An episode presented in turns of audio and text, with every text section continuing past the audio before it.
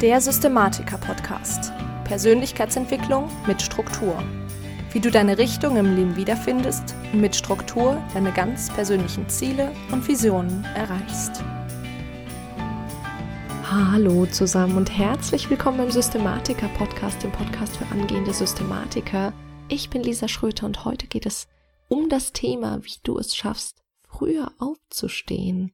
Und wenn du meinen Podcast schon länger hörst, dann weißt du, dass ich in der Regel um 5 Uhr früh aufstehe. Und da kriege ich natürlich immer ein paar Anfragen, weil das ja doch relativ extrem ist für manche. Warum denn so früh und wie ich das denn überhaupt schaffe, das durchzuziehen. Und da möchte ich dir eine kleine Geschichte erzählen. Und vielleicht kennen wir das alles. Eigentlich wolltest du irgendwie am nächsten Morgen früh durchstarten, um so richtig was an deiner ich weiß nicht, Hausarbeit vielleicht zu schaffen oder dich auf die nächste Klausur vorzubereiten. Aber abends ruft dann doch irgendwie wieder der Kumpel an, ob man nicht vielleicht doch was trinken gehen möchte. Und du sagst voller Zuversicht nur ein Bier und ab geht's in die Stadt. Ich erinnere mich an so die ein oder andere Situation, in der es mir genauso ging. Und tatsächlich geht es dann aber natürlich wieder länger. Und das eine Bier folgt dem anderen und schließlich ist man irgendwie doch erst wieder um halb vier im Bett. Und dass man dann am nächsten Morgen früh aufsteht, das klappt natürlich nicht, das versteht sich von selbst. Aber genauso kann es natürlich sein, dass du regelmäßig zu Hause versagst, dass du irgendwie ziellos durch Instagram oder Facebook scrollst oder in Netflix eine Serienepisode nach der anderen suchtest und du es morgens einfach nicht aus den Federn schaffst. Vielleicht hörst du den Wecker nicht oder du drückst immer wieder die Snooze-Taste und irgendwie ist das Bett halt einfach ja, zu bequem, zu kuschelig warm und im Zweifel wartet draußen außerhalb des Bettes sowieso nur irgendeine blöde Vorlesung, aus der du noch nie was mitgenommen hast. Das Problem des Ganzen, also wozu führt das Ganze? Das führt vor allen Dingen dazu, dass du ja immer erst kurz vor knapp im Zweifel alles erledigst, weil du vielleicht bis spät in die Nacht arbeiten musst. Deswegen kannst du natürlich wieder nicht früh ins Bett, deswegen kannst du morgens natürlich wieder nicht aufstehen, und letztendlich entsteht so ein Teufelskreis und du arbeitest lange, dementsprechend leiden vielleicht auch deine sozialen Kontakte teilweise und vor allen Dingen kommt immer wieder enormer Stress auf, weil du irgendwie kurz vor knapp noch eine Deadline einhalten musst. Und was mir in der Situation letztendlich geholfen hat, ist das regelmäßige frühe Aufstehen. Und das habe nicht nur ich persönlich während meines Referendariats und in der Zeit jetzt danach gelernt, sondern das beweisen auch zahlreiche Studien. Wer früh aufsteht, ist produktiver und ist gesünder, sofern er nicht ja vollkommen gegen seine innere Uhr handelt. Also ganz vorsichtig, bevor du jetzt irgendwie trotzig den Podcast ausmachst, weil du dir sagst, dass du einfach kein Morgenmensch bist. Die meisten Menschen lassen sich in verschiedene Schlaftypen, sogenannte Chronotypen, einteilen. Ich pack dir da den Test auch in die Show Notes, mach den unbedingt, der ist auch kostenlos dass du weißt, was für ein Typ du bist und wann es für dich sinnvoll ist, aufzustehen, Pausen zu machen, etc. Ähm, der Einfachheit halber reden wir heute mal nur von Eulen und Lerchen, also von Spät- und Frühaufstehern. Aber es ist eben so, dass du je nach Chronotyp eher früher oder eher später munter wirst, aber beide beziehungsweise alle vier verschiedenen Chronotypen können früh aufstehen. Und was für eine Lerche vielleicht um 5 Uhr ist, dann ist das bei einer Eule vielleicht 7 oder 8 Uhr. Also das mal so vorneweg. Früh aufstehen können beide, das heißt aber nicht, dass es zur selben Uhrzeit ist. Aber jetzt natürlich die wichtige Frage, wie lernt man denn jetzt früh aufzustehen? Und da habe ich fünf Tipps für dich. Und der erste Tipp, den kannst du dir bestimmt schon denken. Du musst aufhören, die Snooze-Taste zu drücken. Wir haben in der letzten Folge gelernt, wir lernen durch Wiederholung, deswegen werde ich es einfach sagen, bis mir alle meine Hörer geschrieben haben, ich drücke die Snooze-Taste nicht mehr. Wenn du den Podcast regelmäßig hörst, dann weißt du das eigentlich schon. Meiner Meinung nach ist aufzuhören, die Snooze-Taste zu drücken, eine der wichtigsten, wenn nicht sogar die wichtigste Gewohnheit, wenn du ganz am Anfang stehst, dein Leben, ja, wieder selbst in die Hand zu nehmen.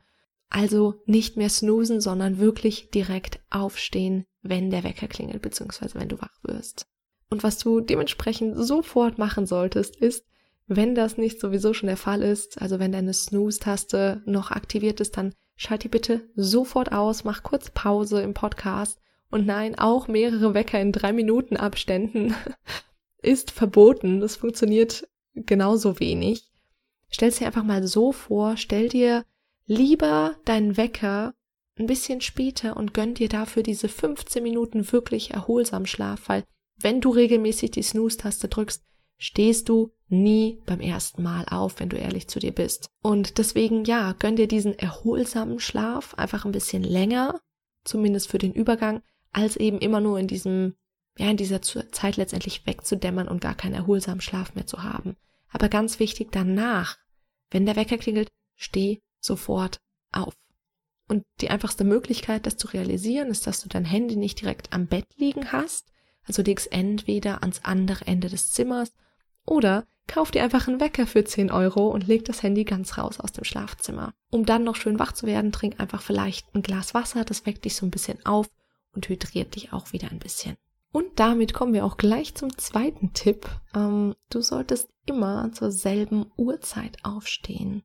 Und zwar ist es so, dass der Körper daran gewöhnt ist, zu einer gewissen Zeit aufzustehen, wenn man es ihm nur lang genug beibringt. Also vielleicht kennst du das bei deinen Eltern oder bei deinen Großeltern, die nicht mehr arbeiten.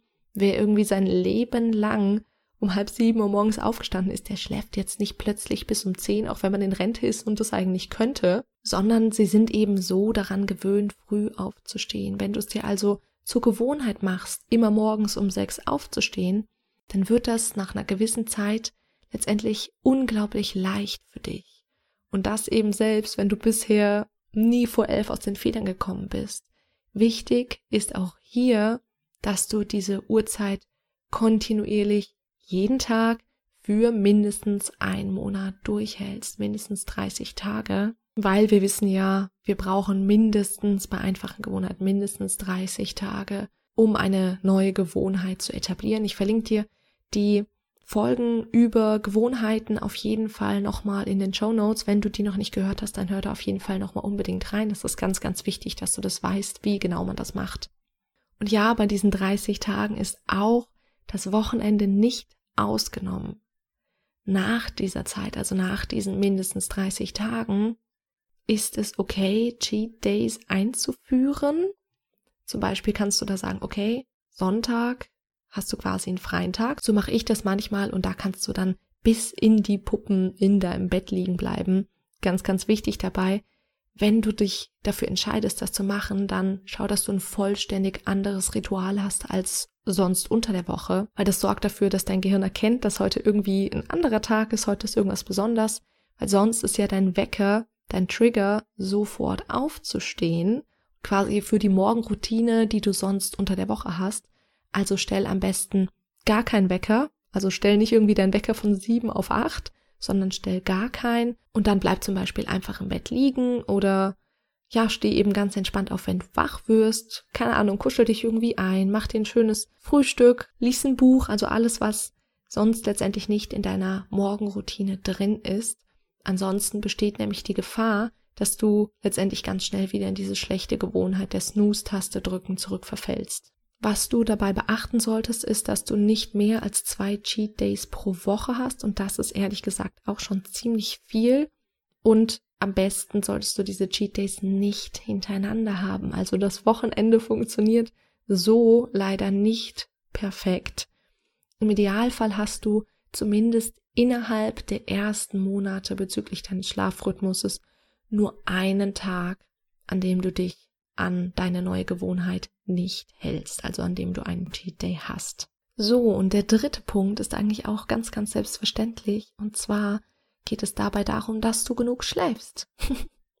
Wie gesagt, eigentlich ganz selbstverständlich, aber ja, wer regelmäßig irgendwie um 6 Uhr früh aufsteht, aber immer um 1 oder 2 Uhr ins Bett geht, das schafft man auf Dauer nicht. Das schlaucht einfach irgendwann viel zu arg und da helfen dann auch kein Kaffee oder keine Energy Drinks mehr weil dein Schlaf kannst du auf Dauer eben nicht dadurch ersetzen. Der Schlaf ist eine Regenerationsphase und die brauchen wir nicht nur, um wieder Energie zu tanken, sondern auch um unsere Tage zu verarbeiten und um uns weiterzuentwickeln. Dementsprechend helfen Kaffee oder Energy Drinks da eben nur bedingt. Und im Idealfall ist dein Schlaf siebeneinhalb Stunden lang.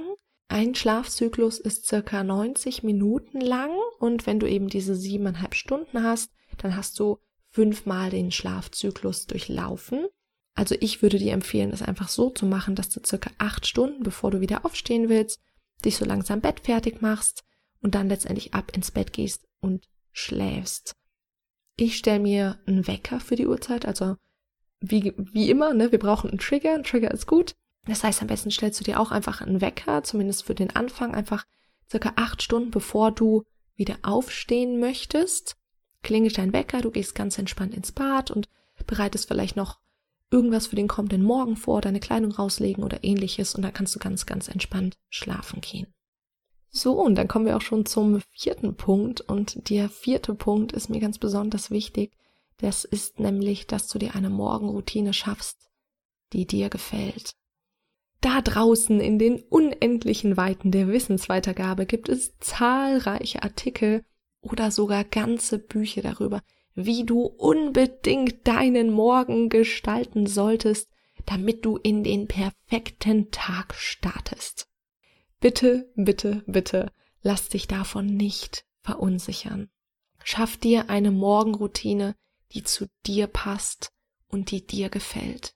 Eine Morgenroutine ist nicht dafür da, dass du irgendwie einen Fragenkatalog abarbeitest oder dich an irgendeine ominöse Regelwelt hältst, sondern bei der Morgenroutine geht es darum, dass du den für dich perfekten Start in den Morgen hast.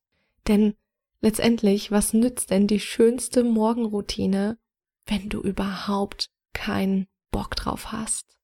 Und irgendwie, keine Ahnung, statt einem Powerdance und Motivationsvideos morgens einfach eher deine Ruhe brauchst. Oder genau andersrum. Am Ende geht es darum, dass du die Routine für dich machst, dass du dich danach gut fühlst. Betrachte also bitte die Morgenroutinen da draußen und darunter fasse ich genauso meine Morgenroutine. Nur als Anregung. Pick dir da einfach raus, was dir persönlich gut tut und dann integriere das Unangenehme, also das frühe Aufstehen, in etwas für dich sehr, sehr angenehmes, etwas, was dir gut tut. Und damit kommen wir auch schon zu Punkt 5 und Punkt 5 ist freu dich auf den nächsten Tag. Also wenn du schon abends darüber nachdenkst, was für furchtbare Aufgaben denn am nächsten Morgen auf dich warten, dann hast du es am nächsten Morgen eher schwer. Schwer aufzustehen. Und genau das kannst du aber vermeiden, indem du dich schon abends auf den nächsten Tag freust. Das klingt jetzt vielleicht irgendwie ein bisschen bizarr, aber vielleicht kennst du das ja, wenn du am nächsten Morgen in den Urlaub fährst. Ja, man ist irgendwie ganz aufgeregt und da, da passiert was und es ist raus aus dem Alltag und komme was wolle. Am nächsten Morgen ist man wach. Und wenn der nächste Morgen um drei Uhr früh beginnt, man ist wach. Also nutze einfach diese Aufregung, die du entwickelst, wenn du dich auf etwas freust, um morgens wach zu sein. Und jetzt sagst du vielleicht, ja, Lisa, schön und gut, wenn ich am nächsten Morgen in den Urlaub fahre, klar bin ich dann aufgeregt und klar freue ich mich. Aber das ist natürlich jetzt gar nicht so leicht, wenn kein Urlaub ansteht oder irgendwas ganz Besonderes, worauf man sich freut. Also wie trickst man seinen Kopf aus, wenn irgendwie nur blöde Aufgaben anstehen, auf die du überhaupt keinen Bock hast? Das ist eigentlich ganz einfach. Also anstatt dir zu sagen, oh, ich habe irgendwie gar keine Lust auf diese doofe Hausarbeit morgen, mach dir stattdessen lieber klar, dass du wenn du morgen ordentlich und konzentriert schreibst, dass du dann einen weiteren großen Teil der Arbeit geschafft hast. Versetz dich quasi in dieses Gefühl hinein, wie es sich anfühlt, wenn du diese Aufgabe erledigt hast. Visualisiere, wie du dich am Ende des Tages fühlen wirst, wenn das alles erledigt ist und mach dir einfach bewusst, dass du damit deinem großen Ziel einen Schritt näher bist.